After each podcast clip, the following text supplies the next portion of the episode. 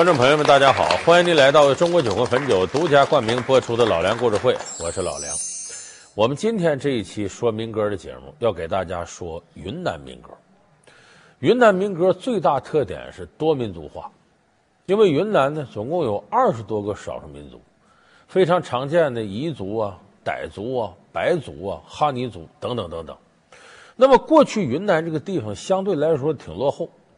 少数民族生活这个地方呢，环境呢也不是很好，在文化上呢并不是很高，所以很多少数民族呢，他连文字都没有。那么没有文字，他靠什么记载自己的生产生活知识和历史呢？有的靠绘画，有的靠这个口头传授，还有的靠服装上面绣着一些什么东西。最常见的记载少数民族历史文化。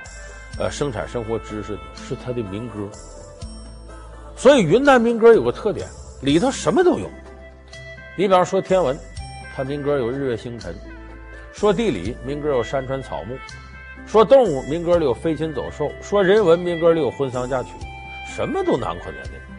所以咱们今天就说说这个非常有特点的云南的民歌。程晓东导演大师班开班授课，邀您精彩继续。他们以歌唱倾诉男女之间的爱慕之情，以歌唱激发生产中的劳动热情，以歌唱表示对死者的哀悼、对婚配的祝福，以歌唱抒发丰收的喜悦、节日的欢乐。他们就是爱唱歌的云南人。老梁故事会为您讲述云南之声，歌舞之乡。那么云南民歌有那么几大类。有叙事的歌曲，有情歌，也有山歌。这个叙事歌曲呢，是云南民族的一大特色，因为他的少数民族要把自己的生产生活知识传授下去呢，靠唱。这里就会有长篇大论。这个叙事里边呢，有一部分是民间传说，就以前的传说故事。我们都知道，要把一个故事整个唱下来，那是很长的。所以，云南的叙事民歌有个特点。你想想，唱一天，他基本上调得平一点。要都是像青藏高原似的，唱一天把人家累死了。所以他一般的叙事民歌呢，呃，调门简单，一般来说相对低委婉，就不那么费劲唱起来。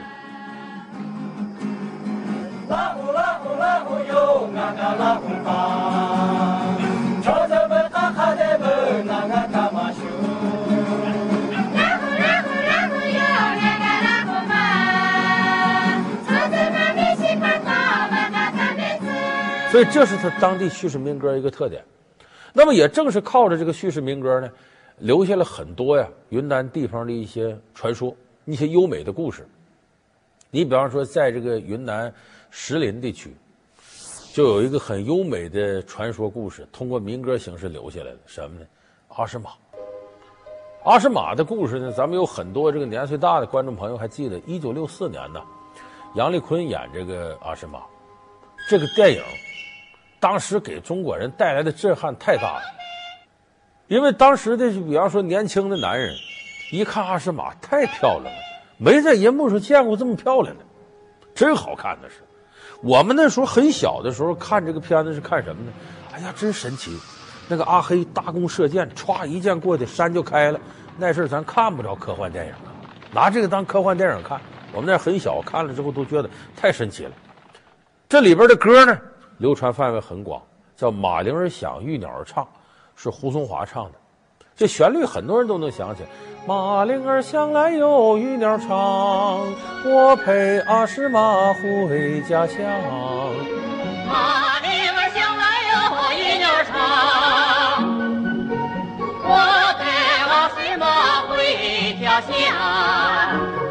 远远离开，惹不把拉家。从此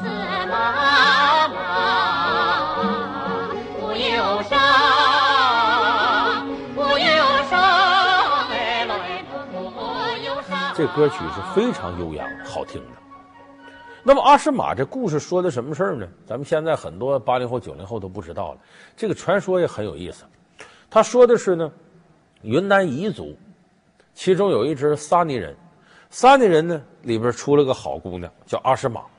这阿诗玛呢长得漂亮不说呢，针线活做得好，刺绣好，而且贤惠善良。很多小伙子追她，结果他在众多小伙子里边呢，相中了一个叫阿黑的。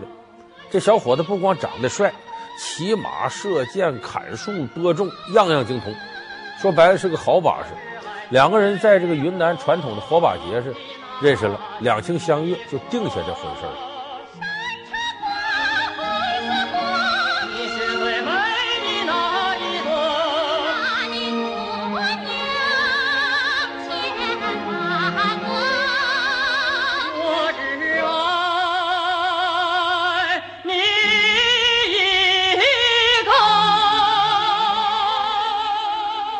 可是与此同时呢，当地有个大地主叫热布巴拉，那歌里唱，远远离开热布巴拉家，就唱这热布巴拉大地主。你凡是民间传说里地主没好人，他为什么呢？民歌里头呢是反映劳动人民的，所以呢地主在民间传说里没有好形象。但是这也有点极端啊，就是热布巴拉大坏蛋。热布巴拉有个儿子叫阿芝，这阿芝也看上阿诗玛了，一听说怎么着？你们俩订婚了，坏了！我这不来晚了吗？他比我先到了吗？我迟到了吗？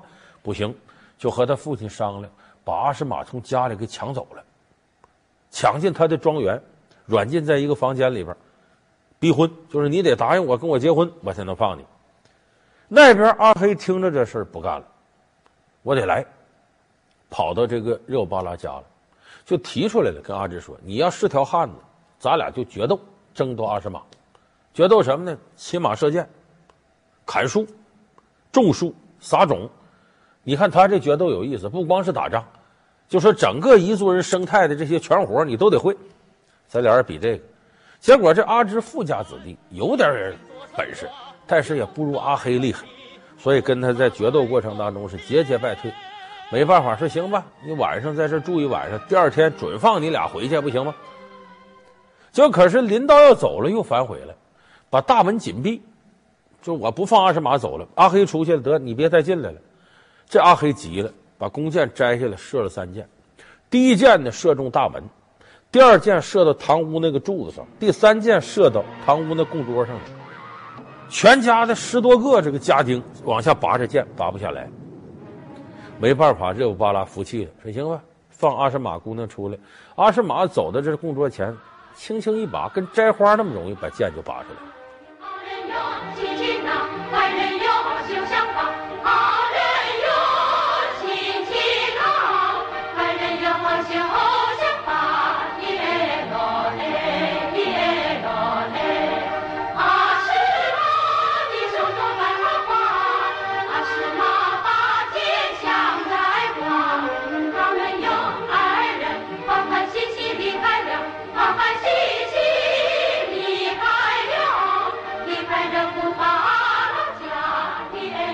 就这么着，阿黑带着阿诗玛俩人回去了。可是呢，这个热布巴拉和阿芝这爷俩呢，又起了坏心眼，贼心不死。他们经过个小桥，前面是个小溪，骑着马，俩人趟着水就要过。这个时候山洪爆发了，这个阿芝和热布巴拉呢使了坏，到上游呢，把就相当于水库那个岩石啊给扒拉开，山洪一下来，唰，把阿诗玛卷走。那其实就是死到水里了。阿黑侥幸活下来了，再找不着心爱的阿诗玛。这个地方叫十二崖子，就是一个山崖。自那以后，阿黑天天到这山崖来，就仿佛阿诗玛在对面呢，就已经变成一块石头了。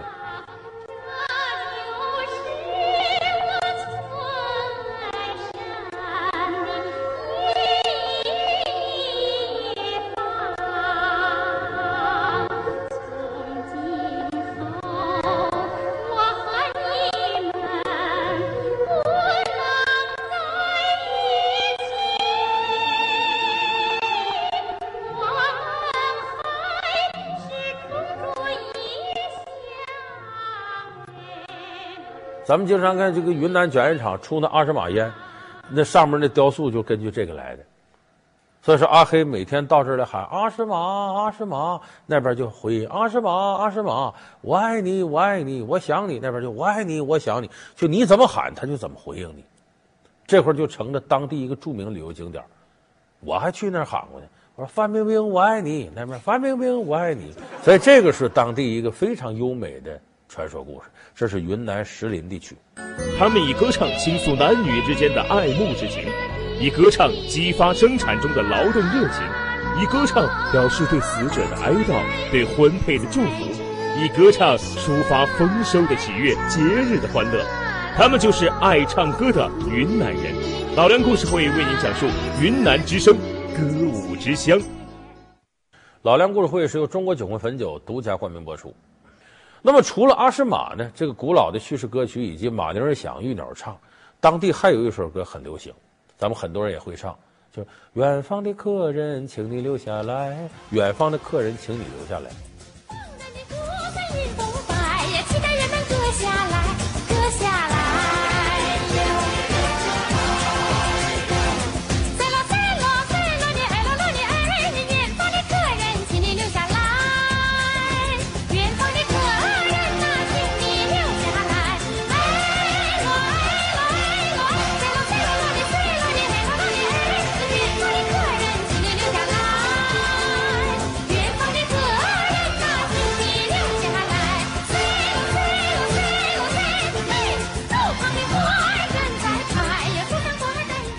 这歌现在已经成了这个石林县的一个代表歌曲，就成了这个县的县歌。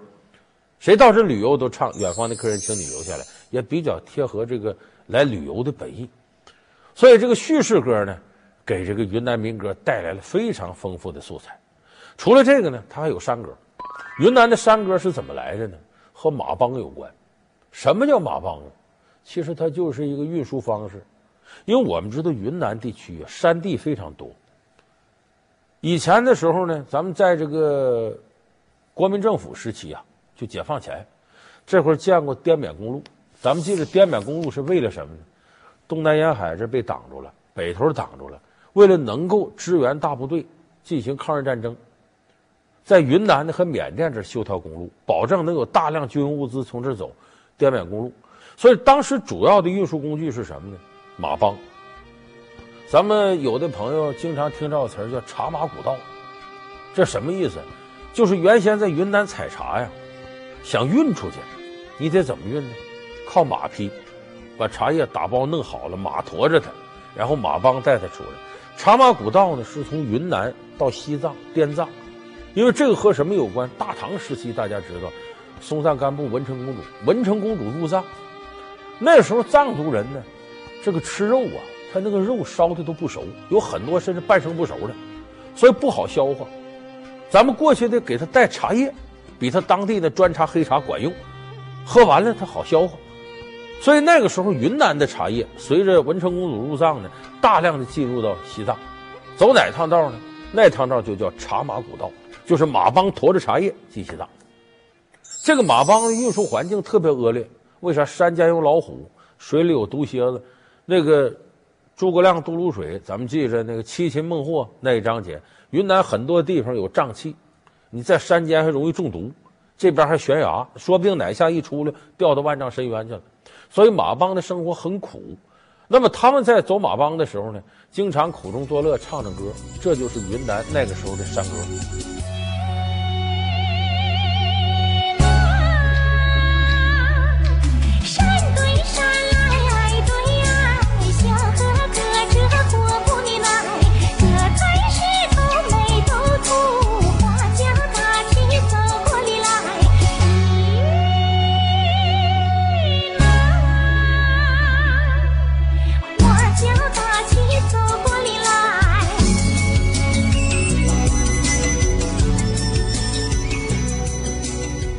就云南的山歌大多数是和马帮有关，其中最出名的是弥渡山歌。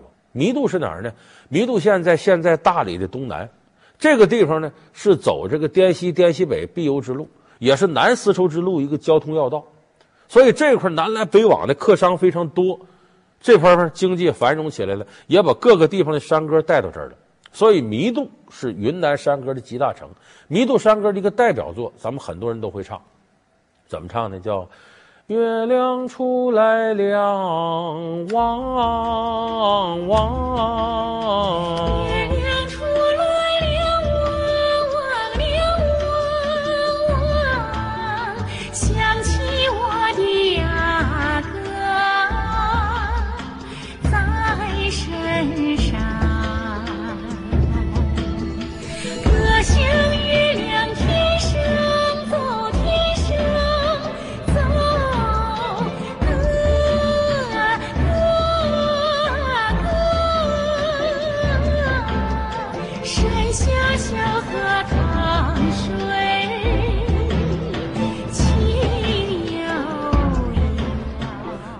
歌名叫《小河淌水》，这是弥渡山歌的一个经典代表作。就马帮有时候走啊，经常是晚上走，晚上那不月亮出来了吗？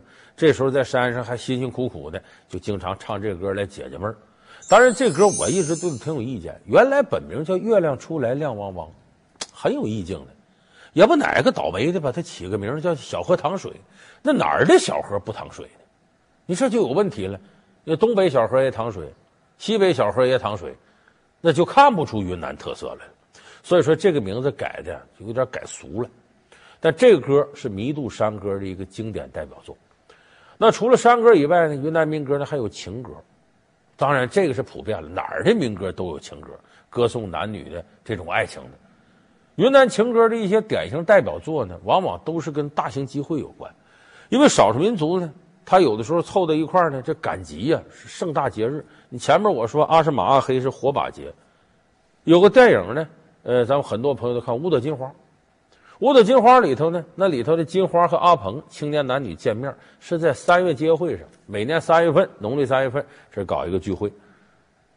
这个歌主题歌叫《蝴蝶泉边》，很多朋友会唱。大理三月好风光，哎，这个是反映蝴蝶泉边当时那个迷人的自然景观。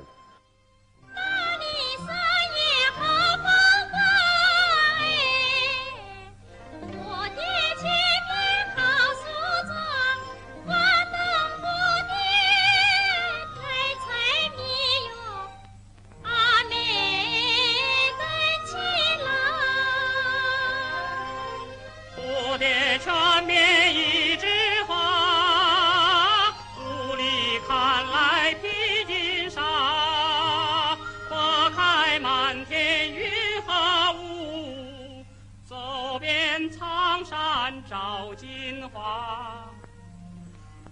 开满天云和雾，走遍苍山找金花。这歌里边呢，不光风光旖旎，感情也细腻，反映青年男女在当时那种啊欲拒还休的那么一种态度。所以这歌是云南情歌的一个代表。再有一个典型代表呢，是再往南走，云南的南边傣族地区。有首经典的情歌叫《月光下的凤尾竹》，这个咱们可能很多年轻朋友不会唱，但是你都能听到里边有那葫芦丝，就葫芦丝这个乐器推广和这歌有直接关系。哎，《月光下的凤尾竹》，它反映青年男女在月亮上来的时候呢，在凤尾竹边谈恋爱。为什么这时候呢？白天太热太湿，到晚上凉快点，尤其是绿竹子一映衬，《红楼梦》里有副对子吗？宝鼎茶前烟赏绿，幽窗棋罢指悠凉，就是。种竹子这个情况下，你在这种地方待着，天不论多热多湿，你感觉那么凉快。那里好姑娘，光彩多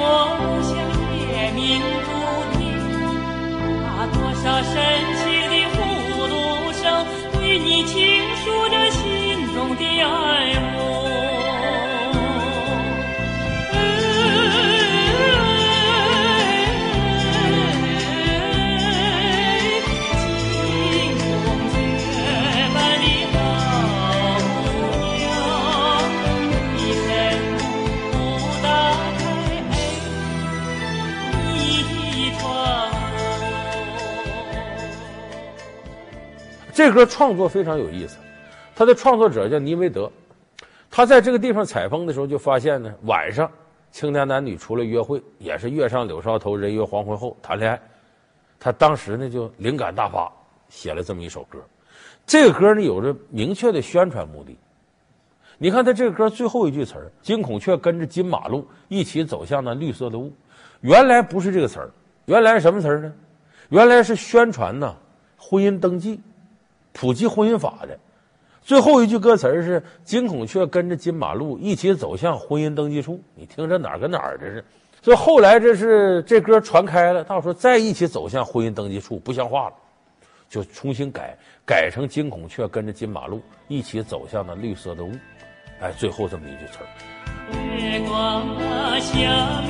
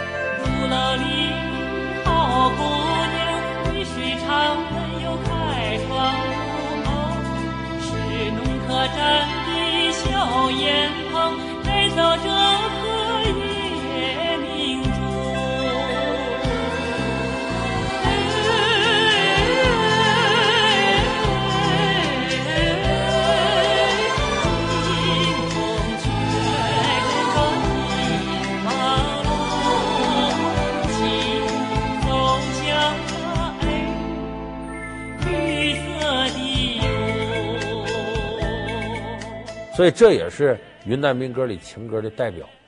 那最后呢咱还得说云南民歌情歌当中一个特有特点的，这歌名叫《石大姐儿》。哎，第一句是什么？呃，山茶那个花儿采山茶。当年李谷一唱的这歌，什么意思？采山茶，采山茶呢，有十个女孩叫石大姐儿。说这小伙在旁边看，哎呀，这这个漂亮，这脸白，这虽然黑一点，但俏皮。就说白了，就是在那挑呢，我跟谁好，这感觉对每个男同胞来说都挺满足，就跟《非诚勿扰》似的，二十四个女孩在那灯给你留着，那个感觉。所以这十大姐呢，也是云南民歌情歌里边很少有的那种活泼俏皮的。所以咱这期节目最后呢，咱们一起来欣赏一下这首俏皮的十大姐。